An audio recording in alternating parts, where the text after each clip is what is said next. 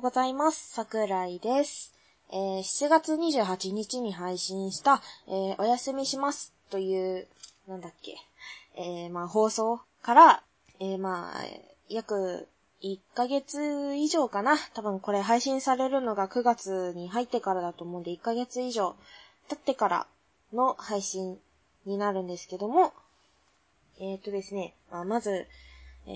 ーせっかく引っ越しの応援とかであの、ポッドキャストやってる人たちとかが、応援で飲み会とかやってくれたんですけども、まあ、紆余曲折ありまして、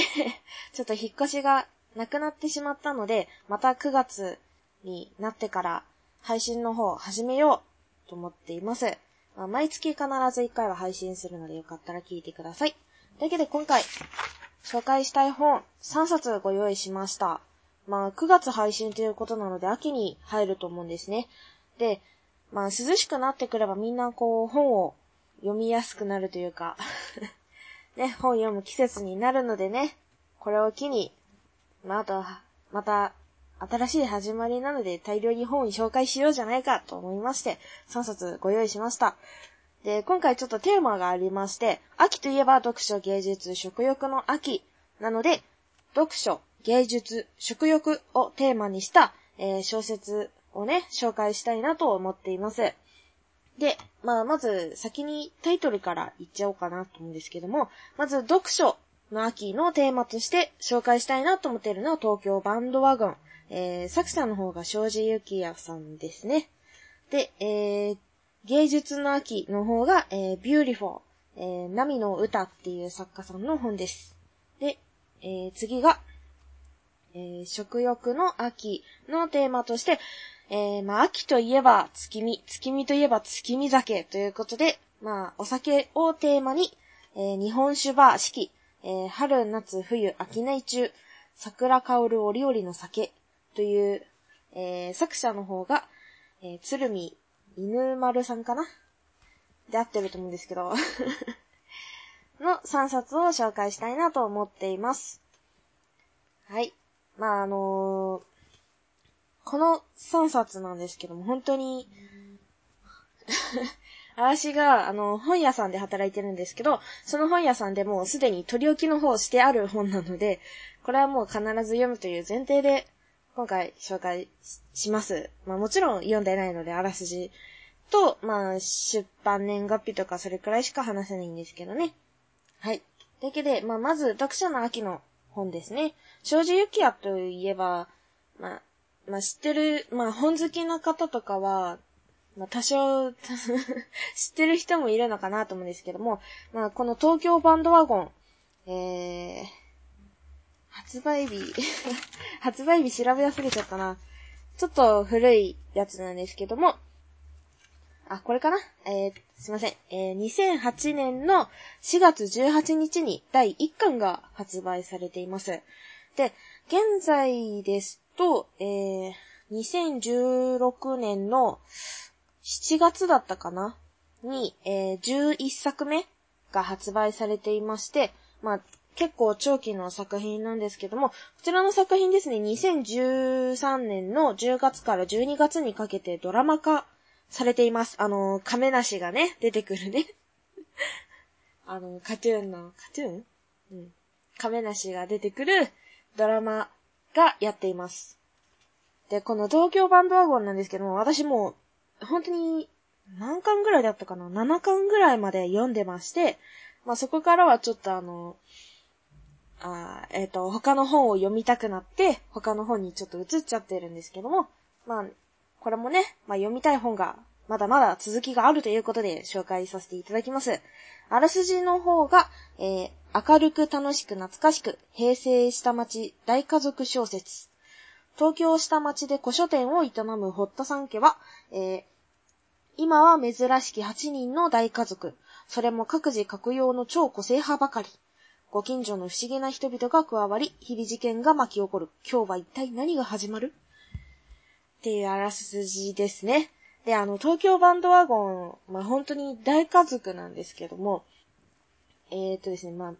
本当に最初に登場人物が、まあ、まず家族の8人がいるので覚えるのが大変なのもあるんですけども、それプラス、えーっと、その小説の目線っていうのが死んじゃった、なんだろうな、まあおばあちゃんというか、一家の大家族の、まあ大黒柱である、なんだっけ、名前忘れちゃった。おじいちゃんの、あの、奥さんの目線、死んじゃって、幽霊からの目線で入る物語なんですね。なんで、若干こう、なんだろうな、こ、心的に心理描写というか、そのキャラクターに入り込みにくい感じなんですけども、正直雪也っていうとなんか若干読みづらいイメージがあるんですけども、まあ秋なんでね、まあこう、読みやすい、ちょうどいい時期なんで、そういう時期に読んだらまあ読めるんじゃないかなと思っています。はい。でね、この、まあ、東京バンドワゴンっていうのは、まあ、古書店を営むっていうのがぶ、まあ、古書店にまず、まつわるミステリーみたいな感じのね、いろいろな家族関係の問題ですとか、まあ、あの、ご近所付き合いっていうのも、この、まあ、8人も大家族いるんですけど、やっぱ本屋さんだけあって、すごいいろんなご近所の人たちとかね、まあ、おじいちゃんのあの、友達だとか、いろいろとね、こう、関わりがあって、こう、いろんな事件が起きて、まあ、それを家族みんな、まあ、その、解決していくんですけども、その、本屋さんに貼ってある紙がありまして、その本屋さんの主人の、その前の、なんだ、本屋さんの主人っていうのかな。まあ、あれですね、そのおじいちゃんのお父さんかな が書いた紙っていうのが本屋さんに貼ってあるんですけども、文化文明に関する詐欺諸問題ならいかなることでも万事解決っていう紙なんですけども、まあ、多少の問題だったら自分で解決できるべさみたいな感じの貼り紙ですね。まあそれを、なんだろう、自分の心情みたいなものとして、まあ各自自分の問題は解決できるものはみんな解決しちゃえみたいな感じの、えー、まあ、実際に小説でも解決していく物語になっています。はい、まあこの本ね、まあドラマから入ってもいいと思うんですけども、小説もぜひね、うん、ドラマだとやっぱ途中までだと思うんで、その後のね、なんだろう。えっとね、あの、おばあちゃんが生きてた頃の、その旦那さんとの、こう、慣れ初め的な小説とか番外編小説みたいなのもあるんで、よかったら読んでみてください。はい。えー、続きまして、えー、ビューティフォー、准教授、久藤凪の芸術と事件ですね。はい。こちらが芸術のテーマとして、今回紹介させていただきます。あらすじ、えー、あ、作者の方がナミの歌。で、あらすじが、えー学生から大人気のイケメン美術史研究者、久藤凪准教授の助手になった貧乏学生の田野中花。だが、一見高青年に見える工藤はその実、えー悪辣な罵詈雑言を放ちつつ、花を奴隷並みにこき使う男だった。しかし、一方の花も工藤を次々と自分が首を突っ込んだトラブル、えートラブルへと巻き込んで、名画、イカロスの墜落の絵はがきに隠された秘密とは、ピカソの人生が導く恋の処方箋とは、貧乏ピア女子大生、えー、悪辣クレバー准教授ペアが解き明かす奇妙で楽しいアートミステリー。登場ということで。まあ、まあ、芸術といえば絵画かなと思いつつ、まあ、これ読みたいなと思ってもうすでに 実はこれ買っちゃってる本なんですけどね。まだ読んでないんで。まあ、あのーあらすじに書いてあるように、名画イカロスの墜落ですとか、あとなんだろうな。まあ、いろんな絵画をね、テーマにして、まあ、物語が進んでいくんですけども、まこちらはミステリー、そう、アートミステリーですね。で、まあ、あの、この作家さんも多分これがデビュー作なのかな。こう、あの、メディアファクトリーからの出版になっていますので、まあ、メディアファクトリー、あ、違う、メディアファクトリーじゃねえや。メディアワークス文庫って本当に読みやすい本が多いんでね、あの若干本が読みづらい人とかも読みやすいと思うんですけども、いろいろと芸術関係のミステリーって、やっぱいろんな作家さんが書いてると思うんで、まあ、このビューティフォーに限らず他にもいろいろ、ね、ちょっと、私の、なんだろう、脳のライブラリーにはちょっと載ってないんですけども、いろいろとね、まあ、探して読んでみるのもいい、まあ、また、ね、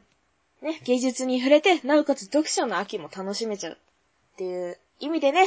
読んでみたらどうかなと思います。はい。はい。で、次が、次。次がね、これね、ほんと、私、あの、これ、いつも本について調べてから紹介するんですけども、この、なんだっけ、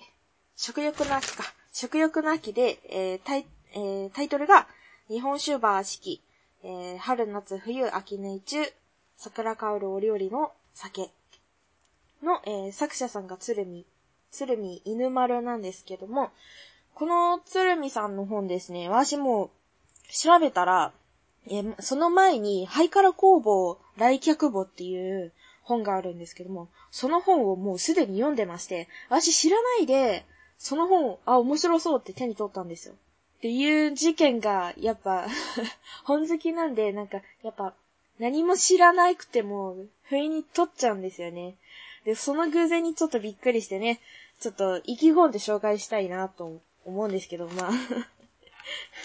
この気持ち伝わるかなって感じですけど。はい。でね、あらすじですね。えー、今日も一日お疲れ様でした。のれんをくぐったあなたをうまい酒とうまい料理でお出迎え。恵比寿の繁華街の片隅にひっそりと佇む日本酒バー四季。日本酒専門のこの店で供されるのは、客の好みに合わされ、えー合わせたお酒と自慢の料理。仕事を頑張ったヘトヘトの体には爽やかなソーシュで、うん。ほっとひ、ほっと一息。えーくたくたの心には香り高い香酒かな漢字読めないんですけど。で、えー、一心地ゆったりと。あなたの疲れた心と体にぴったりの、ぴったりのお酒がここにあります。どうぞ癒されにいらっしゃいませ。はい、えー、っと、えー実在する日本酒が多数登場。読んだら飲みたくなる日本酒レビューも収録。という感じですね。この作家さんね、あのね、まあ、また同じくあのメディアワークス文庫から出てる本なんでね、読みやすいのはもちろんのことなんですけれども、えー、っとですね。うん。私、日本酒飲めないんですけど、やっぱ夏といえば、夏じゃないや、秋といえばね、月見ですよね。月見って言えばやっぱ団子だし、団子といえば月見酒だし、月見酒って言えばやっぱ日本酒かなと思ってね。日本酒をテーマにまあいろいろ探してたんですけども、やっぱりこれかなと思って、さっきの、まあ知らず手に取ってて、あ、知ってる作家さんならじゃあ紹介しなきゃ、思ってね、紹介する感じになっております。はい。まあ、この3つの作品、かなり、まあ、いろいろ、まあ、ホームドラマと、アートミステリーと、まあ、ほんわか、なん、なんて言うんですかね。ほんわかしてる感じの小説の、まあ、3種類空気が違う小説なんでね。たまにこう、読んでる順番によっては、こう、すべての、あとはな、本、例えば、最初に読んだ本のミステリーの空気のまま、ほんわかした小説を読んだりすると全然感情移入できなかったわ、みたいな展開になることがあるので、まあ、この読む間にも何、何がしか他にもいろいろ本をね、間に入れて読んでみたり、まあ、全部読む必要はないのでね、どれか一つでも気に入って読んでもらえたら、まあ、私も読んだら、よかったら語り合おう、みたいな。そんなんできたらなって感じですね。はい。というわけで、えー、今回、3冊、えー、7月28日に停止して、まあその前にも一定の期間ちょっと録音できなかったっていう時間が結構あるんですけども、ね、まあこれを機に頑張っていいきます。頑張っていきます。いやー。はい。ちょっと近況報告とかできないまま、なんか気づいたら結構な時間が過ぎちゃったんですけども、最近は、本当にもう仕事に、まあ、精出すかってレベルの それぐらいしかないんですけども、ツイッターの方では、あのー、本当に依存症かってぐらいいろいろとつぶやいていますので、よかったらあの、ツイッターフォローしていただいたり、まあ、あの、ハッシュタグ、作店ですね。えー、作がひらがなで、店っていうのはお店の、お店って書いて、お店、ん？店の漢字で書いていただいて、ハッシュタグつぶやいていただきますと、こちらの方でもしかしたらあの、採用、採用 定期的にコメントの方をお返しさせていただきたいなと思っています。よかったらコメントなど、うん。ね、シーサーブログの方でもね、送っていただけたら嬉しいなと思っています。はい。では、えー、桜寺開店準備中でした。バイバイ。